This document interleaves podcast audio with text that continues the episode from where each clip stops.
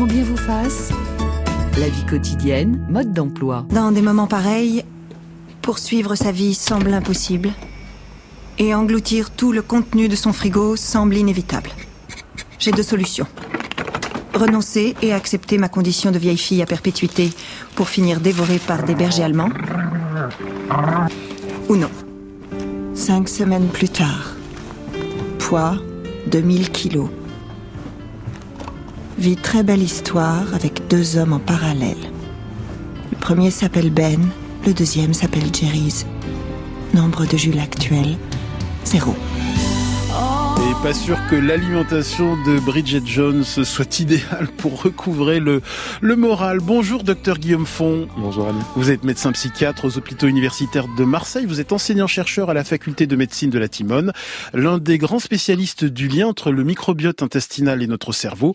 Vous publiez chez Odile Jacob un livre absolument passionnant, Bien manger pour ne plus déprimer, sous-titré Prendre soin de son intestin pour prendre soin de son cerveau. Bonjour, docteur Catherine Lacronière. Bonjour, Ali. Habituée de cette émission, médecin nutritionniste. Vous avez notamment travaillé dans un centre de recherche de l'université Tufts près de Boston et vous avez publié Prévenir et soigner l'inflammation chez Hugo Poche. Première question, euh, Guillaume Font, euh, euh, comme Bridget Jones, pourquoi aimons-nous nous jeter sur une alimentation grasse et sucrée en cas de morale en berne? C'est un réconfort certes, mais passager. Alors oui, mauvais choix. Hein, la nourriture émotionnelle, euh, quand on se quand on se console avec de la nourriture, ça démarre mal en fait. C'est-à-dire Pourquoi que- on, se jette plutôt sur ça que sur les brocolis? Alors effectivement, bah, déjà parce qu'on fait pas toujours ce qui est bon pour nous en fait. Hein, euh, c'est valable pour des consommations comme euh, l'alcool, comme euh, le tabac. Donc il y a des choses qui nous font plaisir sur le moment, mais qui sont nocives à terme.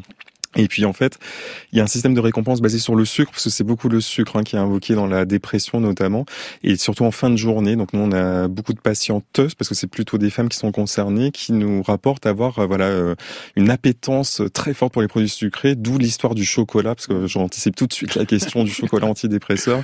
Euh, le chocolat, en fait, il faut regarder les différents types de chocolat, parce qu'il y a chocolat et chocolat, et certains sont très très sucrés, et ça, ça va faire un cercle vicieux, stockage de graisse, inflammation, et donc on va devoir euh, consommer plus de sucre parce que le corps va en demander de plus en plus et donc c'est Bridget Jones à la fin. On reviendra sur cette question essentielle de l'inflammation. Docteur Catherine Lacronière, sur cette alimentation émotionnelle. Oui, tout à fait. On comble un vide, en fait, avec des choses qui nous satisfont sur le moment, euh, du sucre et du chocolat. Et c'est vrai que le, le problème du chocolat, euh, vers qui on est atterré, euh, bien sûr, parce que certains euh, contiennent du sucre, mais il y a également du magnésium.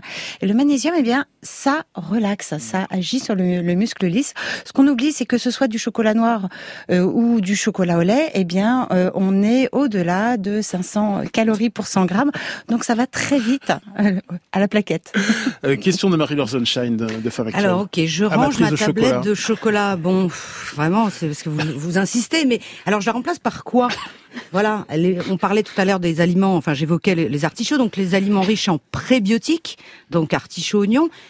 Que suggérez-vous pour retrouver un état plus calme et puis passer un bon moment quand même? Écoutez, franchement. Qu'est-ce que vous conseillez quand on est dans le cas de Bridget Jones, plutôt que de se euh, de se jeter sur la crème glacée ou le chocolat?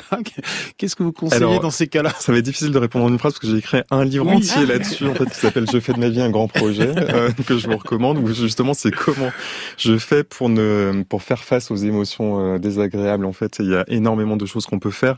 Alors euh, on peut citer en vrac hein, euh, la pleine conscience, euh, des thérapies aussi parce que souvent c'est des réactivations de Mm. choses du passé en fait qui sont très douloureuses et donc en fait on essaye de les combler par en se remplissant de molécules hein, diverses et variées. Et donc en, en se divertissant, en se remplissant la tête d'autres choses. Et donc euh, souvent c'est euh, parce qu'on ne peut pas faire face à certaines euh, émotions que euh, voilà qu'on veut absolument bloquer. Donc c'est là que tout se joue. Donc euh, c'est voilà une question assez complexe et difficile à répondre comme ça en quelques minutes. Alors, oui, c'est vrai. Donc il faut essayer, puisqu'on sait que, on va en parler, que ce sont les fruits et légumes et une alimentation riche en, en antioxydants, en fibres et autres qui va améliorer euh, l'humeur. Eh bien, dans à cette saison, je proposerais des fruits rouges mmh. qu'on va picorer, des fraises, des framboises, des myrtilles, mmh. et puis commencer aussi par vider ses placards, vider son, son frigidaire de ce qui peut être dangereux pour avoir des bonnes choses. Ça, on, on réfléchit moins. Je complète en disant justement qu'il est démontré maintenant tout à fait que le, la consommation de fruits et légumes protège de la dépression.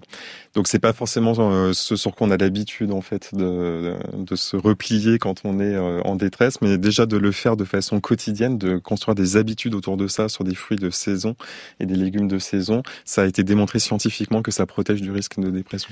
Docteur Guillaume Font, avant de nous expliquer en détail l'influence de l'inflammation sur notre humeur, pourquoi une alimentation riche en acides gras saturés, en sucre raffiné, favorise l'inflammation de l'organisme?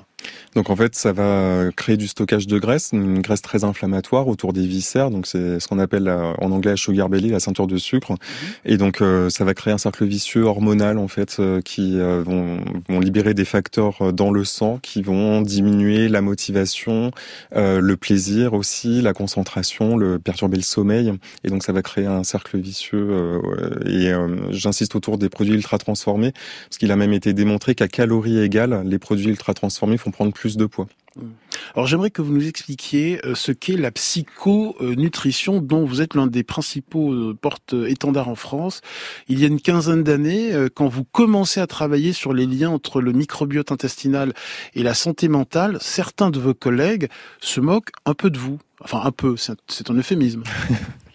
Tout à les choses ont changé à hein, 15 ans plus tard, mais il y a 15 ans, mais c'était pas que pour la psychonutrition, parce que Christophe André, je pense, le confirmera. La méditation, en fait, a été malmenée euh, au début des années 2000, et puis dès que les preuves scientifiques sont arrivées de son efficacité, maintenant tous les hôpitaux proposent des, euh, des thérapies basées sur la méditation de pleine conscience. Et c'est la même chose pour la psychonutrition. C'est quoi exactement? Ça paraissait donc la psychonutrition, c'est l'influence de l'alimentation sur la santé mentale.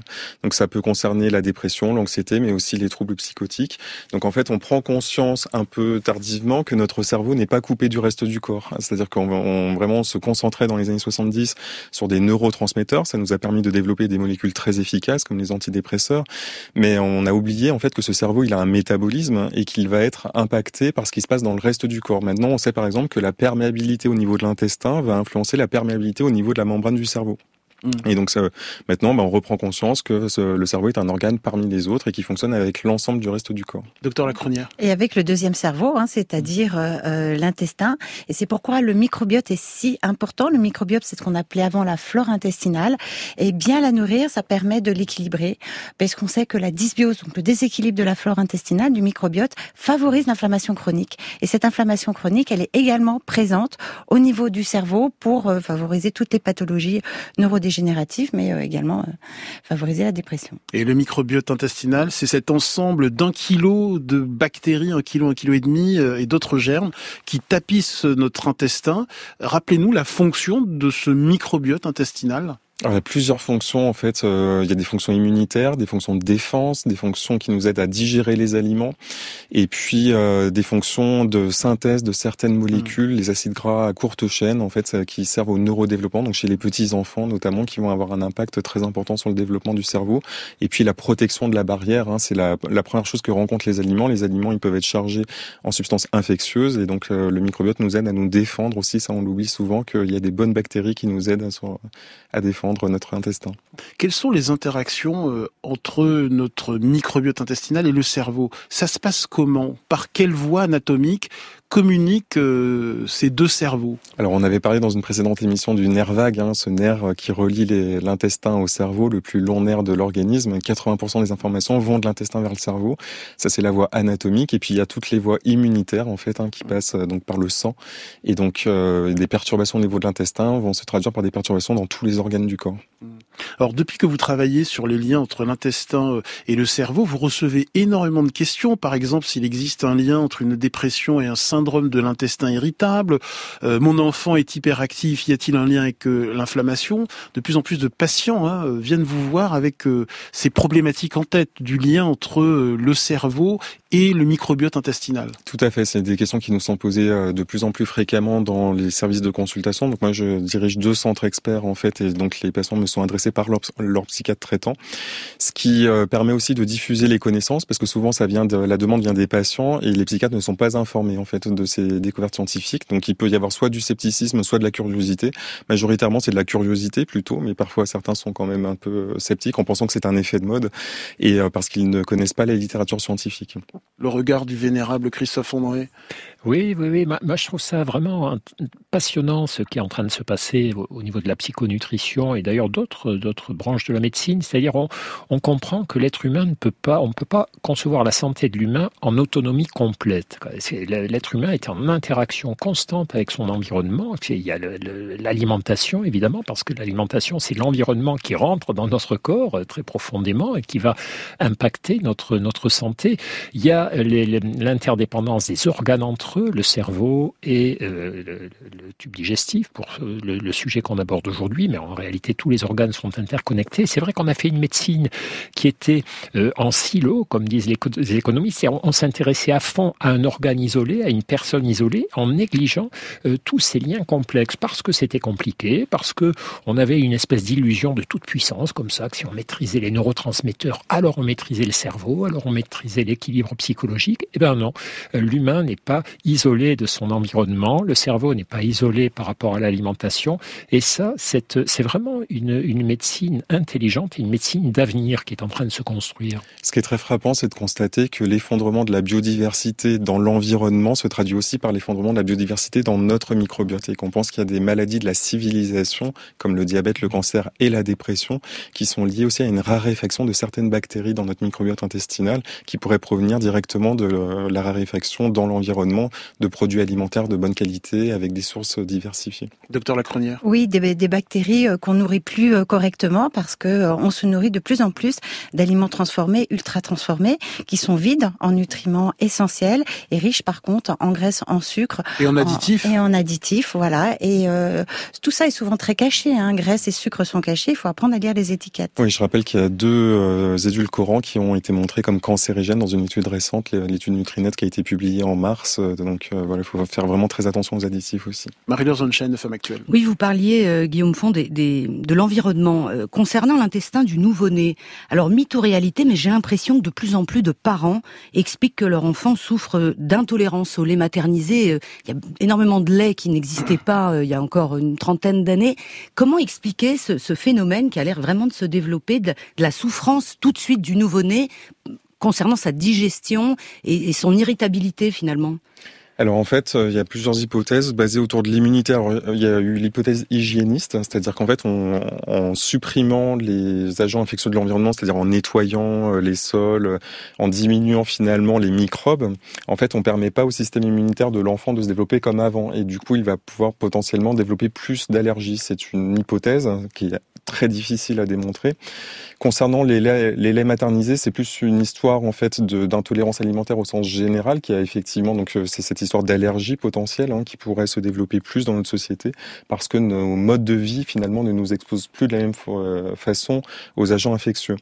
Ensuite, donc il y a la question ben, de, du lait maternel versus euh, le lait de maternisé.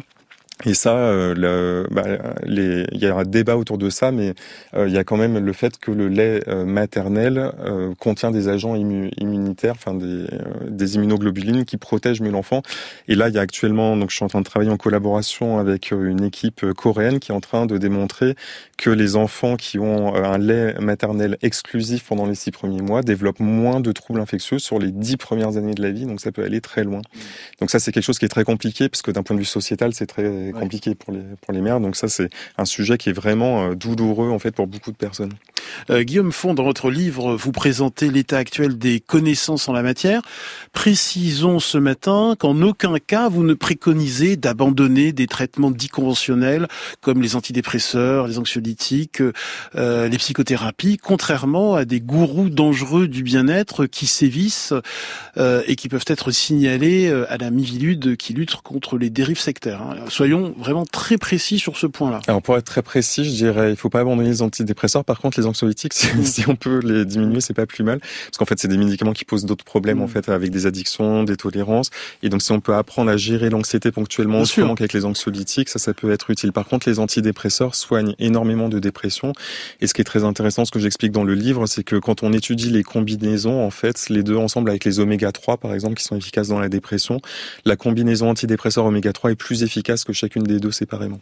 Catherine Lacronière. Oui, extraordinaire oméga 3, ces acides gras euh, essentiels euh, qui en effet ont un rôle pour prévenir, en tout cas la dépression, pour guérir. Les, euh, les études ne sont pas encore toutes toutes d'accord. Et puis il faudrait, il faut parler dose aussi, hein, parce que là on parle d'oméga 3 de, en, en, complément. Dans l'alimentation en général, on en a 250 mg par jour. On les retrouve dans les poissons gras, dans, les, poissons les graines de lin, oui, etc. exactement. Mais là on peut avoir un autre souci parce que ces poissons gras, ils mm. peuvent nager dans des eaux qui sont contaminées. Et aujourd'hui, malheureusement, les recommandations de l'ANSES, ce sont euh, de, de consommer des poissons deux fois par semaine, un blanc et un gras. Et on va pas arriver à nos apports en oméga 3 avec ça.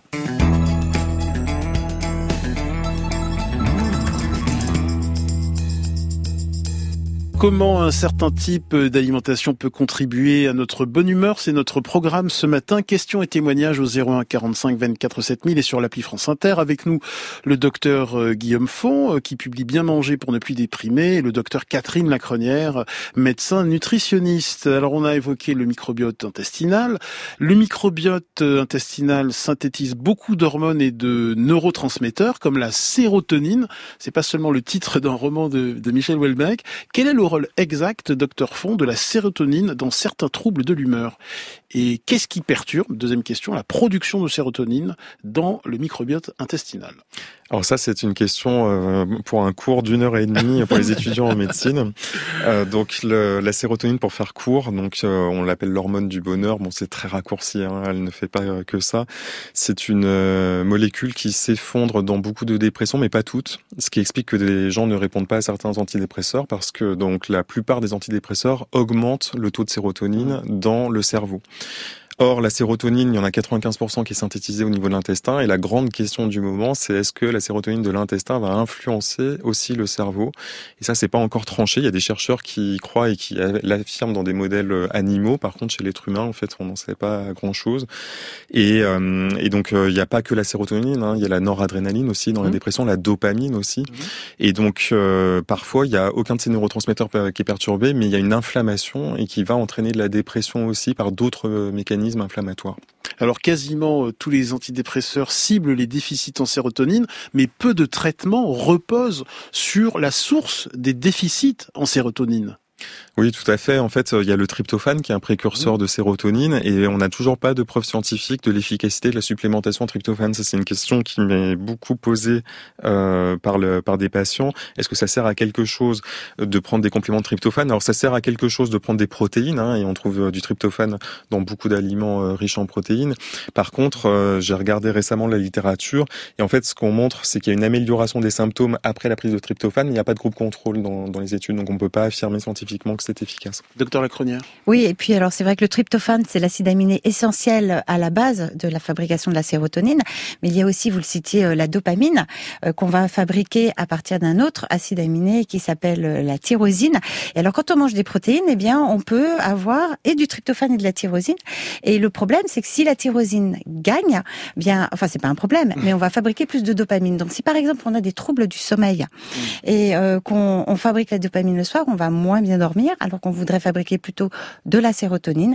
Donc, ce qu'on va conseiller, c'est aussi, parce que la, le tryptophane va mieux passer à travers la barrière intestinale s'il est accompagné de sucre qu'on appelait avant les sucres lents, donc de manger des pâtes le soir, pâtes et chocolat. Le tryptophane, on le retrouve notamment dans les produits laitiers. Hein. Oui, en fait, dans beaucoup de produits euh, protéinés, en fait, euh, euh, en fait, je, je, rejoins complètement euh, Catherine sur le fait que il faut privilégier les protéines en début de journée et plutôt les féculents et les sucres lents le, le, soir, à la fois pour éviter voilà de, une faim qui pourrait réveiller pendant la nuit, mais aussi des protéines qui vont exciter avant le avant le sommeil. Alors Guillaume Font, des études ont montré que les patients dépressifs présentaient des microbiotes moins riches et moins diversifiés que les personnes en bonne santé santé euh, mentale.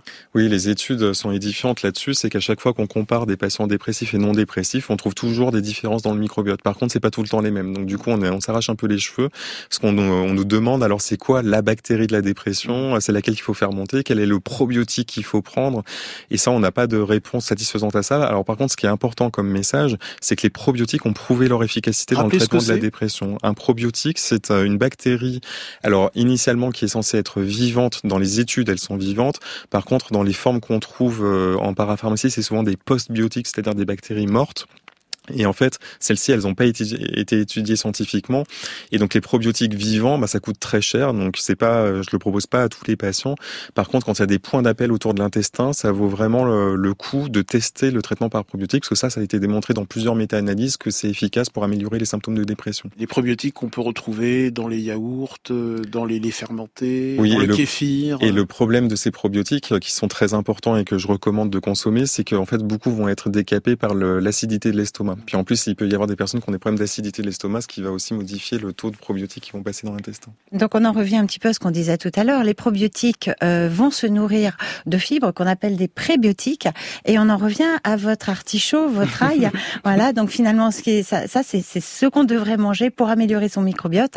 Maintenant, euh, est-ce qu'on le fait au moment X? C'est une, une, autre histoire. À quoi servent exactement les prébiotiques? Ils vont euh, nourrir ces probiotiques, ces bactéries. Ce sont des fibres qui, euh, comme l'inuline de l'artichaut par exemple, qui vont euh, permettre à ces probiotiques d'être plus efficaces, donc et de donner un microbiote en bonne santé. docteur Guillaume Font, l'une des preuves marquantes du rôle du microbiote sur la santé mentale, c'est quand on pratique des transplantations fécales sur des animaux et des souris en particulier. Oui, expliquez-nous. Je, je, je, réponds tout de suite aux auditeurs qui vont nous demander si ils peuvent avoir une transplantation de, de, microbiote. Ça ne se fait pas chez l'être humain. En mm. fait, la seule indication actuellement, c'est euh, des colites euh, post-antibiotiques très graves et il y a des taux spectaculaires d'amélioration. Racontez-nous ces expériences. Et donc chez euh, l'animal, en fait, quand on fait naître des souris en conditions stériles, ce qu'on ne fait pas avec les êtres humains bien sûr, on constate qu'elles développent des troubles du comportement qui ressemblent beaucoup à des troubles psychiatriques. Mm. Donc elles, elles arrêtent de se laver, elles arrêtent d'interagir avec les autres souris, certaines même s'auto mutile. Et quand on injecte une seule bactérie dans leur intestin, ces troubles disparaissent. Donc ça, cette bactérie colonise l'intestin et les troubles disparaissent complètement. Donc c'est vraiment édifiant et c'est comme ça que, que la psychonutrition a vu le jour avec ces études qui ont démarré euh, en 2004. Euh, beaucoup de questions euh, vont dans le même sens. Euh, pourquoi le syndrome de l'intestin irritable est-il associé à une augmentation de l'anxiété et de la dépression? Vous avez mené une méta-analyse en 2014 dans ce sens. Hein. C'était la première étude de notre équipe. Hein, c'est comme ça que notre équipe a démarré euh, ce, ces projets de recherche autour du microbiote, euh, qui montraient en fait pour la première fois que les personnes qui ont un syndrome de l'intestin irritable, donc c'est des dysfonctions de l'intestin où on retrouve pas de lésions au niveau de l'intestin. Donc les, hépatogastroentérologues n'aiment pas beaucoup ce syndrome-là parce que du coup ils ne savent pas comment le, le traiter et il n'y a pas de marqueur euh, biologique fiable de ce de ce syndrome. Par contre, les symptômes ils sont bien présents et les personnes qui en sont atteintes le savent bien. Il y a deux types un type avec euh, constipation, un autre avec euh, diarrhée prédominante.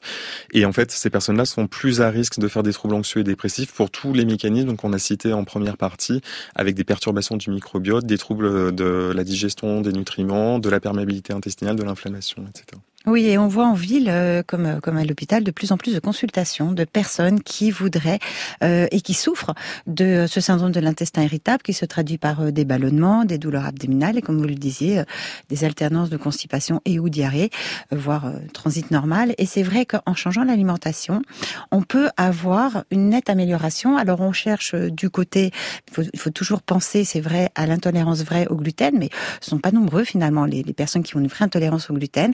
Il y a plutôt une certaine sensibilité. À ce moment-là, c'est beaucoup moins dangereux hein, que la, la, maladie cœliaque. Mais enfin, le quotidien est très altéré. Et on regardera également du côté des sucres, ces petits sucres fermenticibles qu'on appelle les FODMAPs, c'est l'acronyme hein, pour, pour ces sucres qui arrivent au niveau du côlon et qui fermentent et qui provoquent des ballonnements euh, dont on souffre. Donc en, changeant l'alimentation, il y a un réel espoir d'améliorer euh, son bien-être quotidien.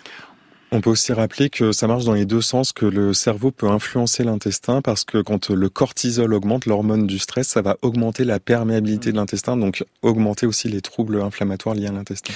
Euh, justement, beaucoup d'auditeurs se demandent pourquoi l'inflammation euh, du microbiote intestinal peut avoir un impact euh, sur le cerveau et plus globalement sur notre humeur. Expliquez-nous le, le mécanisme. Donc en fait, au début, donc le microbiote va être perturbé. Donc il y a plusieurs populations de bactéries dans le microbiote. C'est un écosystème et d'ailleurs c'est pas les mêmes d'une personne à l'autre. Donc on a du mal d'ailleurs à dire ce qu'est un microbiote sain. C'est pour ça que la recherche est autant en difficulté. Il y a tellement de variabilité d'une personne à l'autre que c'est compliqué. Au début, on pensait qu'il y avait trois types de microbiote et puis maintenant on sait qu'il y en a beaucoup plus que ça. Et euh, donc euh, il y a certaines bactéries qui vont s'effondrer en fait. Alors ça peut être euh, décapé par une gastroentérite, par une antibiothérapie. maintenant la plupart des médecins qui prescrivent des antibiotiques prescrivent aussi ensuite des, probiotiques ou des levures pour euh, réenrichir la flore intestinale, ce qui est très bien.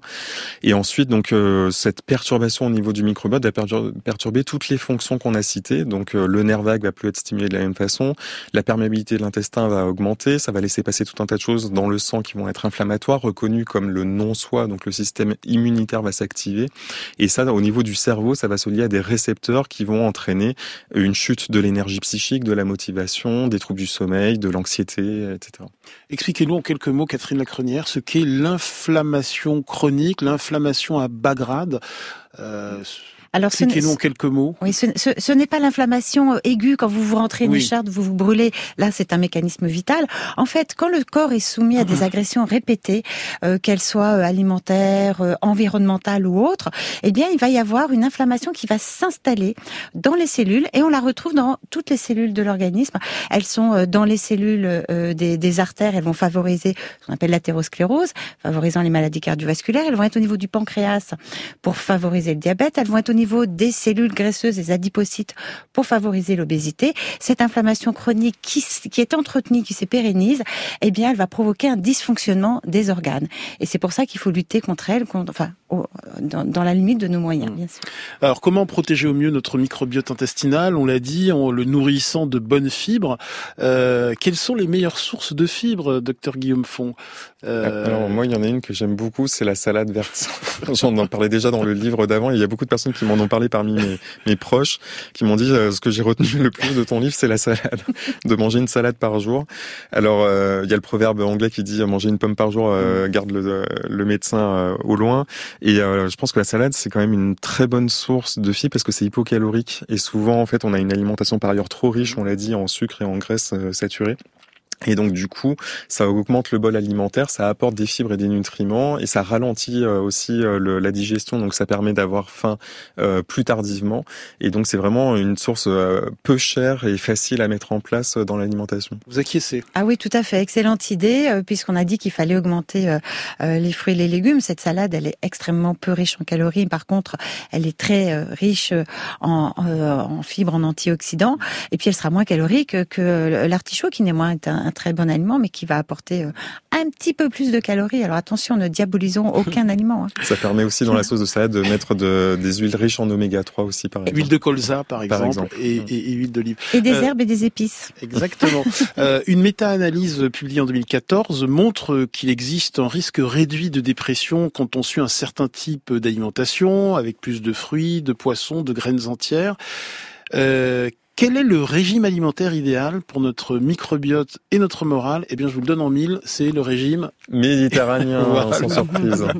Euh, que nous dit la science, la recherche scientifique sur l'efficacité de, de ce régime méditerranéen euh, sur la prévention euh, de la dépression, euh, des déprimes Alors pour nos auditeurs, je précise que c'est très proche du, ré du régime flexitarien aussi, mm -hmm. parce qu'on me pose la question. Donc les trois régimes en tête pour la santé mentale, c'est méditerranéen, celui qu'on appelle le DASH, c'est le régime anti-hypertenseur qui est très proche. Réduit et, en sel. Voilà, c'est ça. Et flexitarien, c'est quand on mange de la viande, de viande une voilà. fois par semaine ou une fois tous les 15 jours. Ouais. Et, le, et le point commun de ces trois régimes, c'est qu'ils sont très riches en légumes et en fruits, comme on l'a dit. Donc, euh, et, et, vous écrivez, euh, Guillaume Font, que cette alimentation euh, méditerranéenne, euh, eh bien, c'est un véritable canadair pour les intestins qui brûlent à, à bas bruit. Exactement. En fait, c'est une alimentation anti-inflammatoire. Et donc, euh, il y a aussi des chercheurs qui ont développé des scores d'inflammation alors qu'ils ne sont pas disponibles. Hein. C'est un questionnaire qui n'a pas été publié, donc ils, ils gardent jalousement leur, leur, questionnaire pour l'instant. Mais ils ont démontré que euh, plus l'alimentation était anti-inflammatoire et moins il y avait de risque de dépression. Rappelez-nous la base de ce régime méditerranéen que vous affectionnez, ah docteur Lacronière. Tout à fait. C'est en effet un régime anti-inflammatoire. C'est un, une alimentation qui est très riche en fruits, en légumes, en euh, céréales entières, euh, voilà, complètes, pardon. Il y a également beaucoup d'herbes, beaucoup d'épices, et il y a des, il y a un petit peu de, de protéines. Hein. Il y a des poissons. On disait, c'est important de voir, enfin, vous contredirez ou non, mais que quand on est complètement végétarien et qu'on ne mange pas du tout de poisson, on a plus de risque d'être déprimé que si on mange du poisson. Et puis je pense que en, en, Crète, tout autour de la Méditerranée, on a vraiment une alimentation qui est non seulement bonne pour la santé, mais aussi euh, tellement ludique et agréable. N'oublions pas les légumineuses. Bien entendu. Les fromages frais de brebis ou de chèvre. Mm, mm. Euh, Guillaume Font Donc je, je, confirme tout ça. Pour la question du poisson, c'est une question très compliquée parce que dans les études, euh, en fait, ce qui est le point commun entre toutes les études, c'est euh, les légumes et les fruits. Voilà, c'est vraiment les deux choses. Je parle de l'impact sur la santé mentale parce qu'il y a après des impacts positifs sur le reste de la santé de beaucoup de choses. Et après pour les poissons, c'est comme on l'a dit, c'est cette question du mercure qui est très compliquée et aussi de la surpêche et de la qualité des poissons, poissons sauvages versus poissons d'élevage. Donc il y a aussi la, question environnementale. Est-ce que c'est soutenable aussi euh, que tout le monde consomme du poisson? Il y a également euh, sur cette alimentation méditerranéenne, il y a la question du mode de préparation qui est très important. Tout à fait, parce que hein s'il y a une euh, cuisson, il y a perte de beaucoup d'oméga 3 et si le poisson est surgelé, il y a plus d'oméga 3 au bout de six ah. mois de, de, congélation et la plupart des poissons ont bien plus que six mois de congélation. Question de Marie-Laure de Femme Actuelle. Oui, pour rester sur le, le, côté alimentation et le régime alimentaire, vous évoquez aussi dans votre ouvrage, Guillaume Fou, la question des, des jeunes et notamment le jeûne intermittent, le, fait de sauter le petit déjeuner par exemple, euh, que vous euh, réhabilitez, je ne sais pas, en tout cas contre lequel vous ne vous opposez pas. Tout à fait. Alors ça c'est un, grand débat. Le jeûne, je ne sais pas pourquoi, fait très peur en fait. Alors je pense que c'est venu du fait qu'il y a eu des recommandations de jeûne dans le cancer et que ça a conduit à des dérives, d'arrêter les chimiothérapies, des choses comme ça. Et donc ça c'est très grave et euh, donc c'est pas du tout recommandé. Par contre, on a publié une méta-analyse récemment, donc en fin d'année dernière qui démontre que les études qui comparent les personnes qui jeûnent donc avec différentes type de jeûne et celui qui semble le plus facile, c'est le jeûne intermittent, parce que les effets indésirables du jeûne apparaissent mmh. au-delà de 24 heures de jeûne. Donc en fait, si on jeûne 12 à 16 heures par jour, et la façon la plus simple, c'est de supprimer le petit déjeuner, donc déjeuner, ça veut dire sortir du jeûne, on est déjà en état de jeûne en se levant le matin. La définition du jeûne, c'est euh, une absence d'apport de nourriture pendant 6 heures. Donc du coup, quand on se lève le matin, la plupart d'entre nous sommes déjà en jeûne. Il s'agit de prolonger cet état de jeûne euh, jusqu'à 12 à 16 heures après la dernière prise. Donc ça peut être 20 euh, heures le soir, 8 heures le matin, donc ça c'est facile à faire, mais de prolonger parfois jusqu'à midi ou 13 heures. Et ça, ça permet de mettre l'intestin au, repos et donc toute la l'immunité qui va être euh, liée, 70% du système immunitaire consiste à nous protéger des attaques de l'alimentation. Donc si on n'a pas cet apport alimentaire, euh, il y a une hypothèse qui suggère que le système immunitaire, eh ben, il peut aller nettoyer tout le reste, comme par exemple les sinus, parce qu'il y a beaucoup de sources respiratoires d'infections, notamment en hiver, avec le Covid aussi par exemple. Et donc euh, l'autre hypothèse du mécanisme d'action, c'est que c'est plus facile de diminuer son apport calorique quand on fait du jeûne intermittent, c'est-à-dire en supprimant un repas, et qu'il y a beaucoup trop d'apport de calories pour la plupart d'entre nous et que ça permet aussi de perdre du poids. Un mot sur l'hydratation donc l'hydratation, en fait, ce qui m'a frappé quand j'ai regardé les études, c'est qu'il n'y a pas de preuve d'efficacité des eaux euh, minérales ou de sources, alors qu'on en parle beaucoup. Donc ça ne veut pas dire qu'il n'y a pas d'efficacité tout court, ça veut juste dire que ça n'a pas été étudié scientifiquement. Et puis par rapport à un, côté environnemental, moi personnellement, je recommande pas l'eau embouteillée parce que mm. c'est quand même euh, des coûts énergétiques et de plastique très importants et on n'a pas de preuve scientifique d'efficacité. Donc et par ailleurs, l'eau du robinet en France est de très bonne qualité. C'est juste que ne pas suffisamment s'hydrater a un impact sur le fonctionnement de notre cerveau. On le sous-estime. Euh, en fait, euh, beaucoup de personnes n'absorbent pas assez d'eau, et en, particulier les personnes en surpoids. C'est démontré hein, que quand on a un surpoids, on s'hydrate moins, et ça, ça va impacter euh, l'énergie, la motivation, perturber le sommeil également.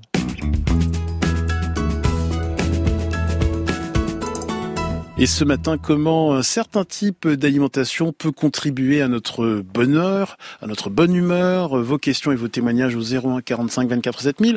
Alors, docteur Guillaume Fond, dans votre livre, vous recommandez de nous supplémenter en oméga 3 pour améliorer notre morale. Pourquoi se supplémenter alors que nous pouvons manger du saumon, des sardines, du hareng, des poissons gras riches en, oméga 3 Rappelez-nous d'abord euh, les grandes fonctions des, oméga 3 et, et pourquoi sont-ils bénéfiques à notre équilibre alors c'est quelque chose qu'on peut déplorer, c'est que dans notre alimentation moderne, euh, contrairement à une idée reçue, l'alimentation n'apporte pas forcément tout ce dont on a besoin, euh, ou en tout cas c'est très compliqué d'atteindre les objectifs. Dans le cadre des oméga 3, c'est des acides gras essentiels, ça veut dire que le corps ne peut pas les synthétiser, on est obligé de les avoir par l'alimentation. Et l'apport recommandé, il est de 2 grammes par jour. C'est l'autorité de santé européenne qui euh, a déterminé ça en regardant les apports des personnes en bonne santé.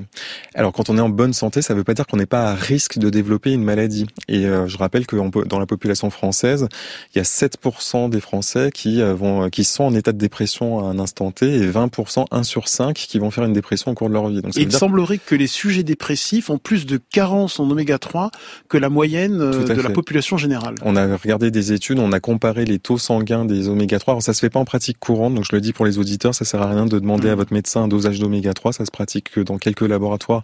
Nous, on n'en a pas, par exemple, de dosage euh, à la PHM où je travaille.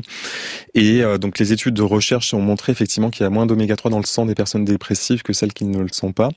Et donc euh, les Français en moyenne ont un apport, on a dit 250 mg, c'est 10 fois moins que quasiment que ce qu'il faudrait. Et donc certes, on peut en trouver dans des poissons gras, mais on a expliquer pourquoi on pouvait pas consommer du poisson mm. tous les jours, que c'était même nocif vis-à-vis du mercure. C'est pas soutenable d'un point de vue de l'environnement non plus. Donc on peut en trouver dans les végétaux, mais dans les végétaux, c'est des formes d'oméga 3 qui vont être converties dans le corps, mais on ne sait pas à quel pourcentage ça va être converti. Et donc, euh, du coup, c'est très compliqué de savoir dans les graines de chia, par exemple, dans les huiles, on peut en trouver. Les huiles de colza, voilà. les graines de lin. Exactement. Et, euh, et en fait, en, en pratique, c'est quand même euh, à la fin très compliqué. Le poisson, ça peut coûter très cher aussi. Et donc, à la fin, ce qui est le plus simple, c'est quand même de prendre des compléments alimentaires. Et pourquoi est-ce que les oméga 3 ont une influence sur notre euh, santé mentale, sur nos états dépressifs, nos déprimes? Donc il y a plusieurs oméga 3, il y a l'EPA et le DHA. Donc c'est l'EPA dans la dépression qui a montré le, plus d'efficacité. Il faut en avoir plus d'un gramme par jour. Je le dis pour les auditeurs parce qu'on me pose beaucoup la question du dosage dans la dépression. Hein. Je parle du traitement curatif de la dépression. C'est des doses à plus d'un gramme d'EPA par jour qui ont montré de l'efficacité. Ça a un effet anti-inflammatoire et puis c'est un fluidifiant membranaire des neurones aussi qui va permettre au cerveau de mieux fonctionner. Docteur Catherine Lacronière. Alors si on revient sur les poissons dont on disait en effet que malheureusement ils sont euh, euh, souvent euh, donc contaminés que ce soit par le mercure ou autre on va euh, déjà choisir certains poissons. On va choisir des poissons de début de chaîne, plutôt euh, du maquereau euh, et des sardines. En plus, c'est bon pour le, pour mmh. le pouvoir d'achat, plutôt qu'un thon qui aura vécu très longtemps dans, dans, des eaux contaminées. Et puis, on essaiera aussi d'augmenter ses apports en oméga 3, vous me le disiez, avec, avec des graines, mais aussi les oléagineux. Mais on sera très loin hein, des, des 2 grammes qui sont nécessaires. Comment concilier l'alimentation antidéprime que vous préconisez et un pouvoir d'achat en berne Bien manger coûte cher? Alors, les bonnes nouvelles, c'est qu'on propose de réduire des aliments qui coûtent très cher, notamment bah, la viande et du coup le poisson, euh, puisque donc on passe à une portion euh, de, poisson gras euh, par semaine et de poisson blanc par semaine. Euh, les légumineuses ne coûtent pas cher. Les légumes verts, en fait, alors ce qui est recommandé, c'est de choisir des légumes de saison et en local avec des circuits courts. Donc, euh, si on soutient, par exemple, si on est inscrit dans une AMAP, euh, ça coûte cher parce qu'on soutient un type d'agriculture particulier. Les légumes bio coûtent plus cher, mais euh, c'est un prix à payer pour une alimentation de qualité. Le budget, la part du budget de l'alimentation a diminué ces 40 dernières années dans le budget des Français. Et donc, la question, c'est est-ce que finalement, on n'a pas oublié certaines priorités parce que l'alimentation, c'est quand même à la base de notre santé? Il faut coupler évidemment cette alimentation antidéprime avec de l'exercice physique régulier. Euh, euh, Oui, je rappelle qu'il a été démontré dans une méta-analyse très importante que l'activité physique, au même titre que l'alimentation, euh, prévient du risque de dépression. Donc c'est les deux sont accouplés évidemment. Quelle est votre routine en quelques mots euh, quotidienne pour justement euh, intégrer cette alimentation euh, antidéprime Alors, ce, ce, qui me différencie le plus, je pense que c'est la supplémentation en oméga 3. Je prends des mmh. oméga 3 tous les jours. je convainc la, la, au moins la moitié de mes étudiants à chaque fois que je fais un cours de, de commencer les oméga 3. Et vous ah. n'avez pas d'intérêt dans une entreprise Non, j'ai pas d'action, j'ai pas de stock options, voilà, j'ai pas de conflit d'intérêt. Mmh. Et donc après, donc en, en termes de salade. Alors la fameuse salade, oui. donc d'ailleurs avec Dominique de Saint-Mars, on avait fait un, euh, Lily sur euh, la, la, salade Guigui qu'elle avait appelée euh, voilà comme ça. C'était donc un livre pour enfants en mm. fait et Max et Lily. Et et après donc c'est tout ce qu'on a dit donc flexitarien, légumineuse, beaucoup de légumes verts et et donc en l'occurrence je me suis aussi inscrit dans une AMAP pour soutenir une agriculture durable. Merci beaucoup euh, Guillaume Font, docteur Guillaume Font, avec Christophe André. On, est d'accord, hein, ce livre est absolument euh, c'est le meilleur, formidable. bien manger, bien manger pour ne plus déprimer, prendre soin de son intestin pour prendre soin de son cerveau. C'est publié chez Odile Jacob. Merci beaucoup, docteur Catherine Lacronière. Je recommande votre livre consacré à l'inflammation. Rappelez le titre. Euh, prévenir et soigner l'inflammation ou l'alimentation anti-inflammatoire chez Albin Michel. Grand bien vous fasse est un podcast France Inter.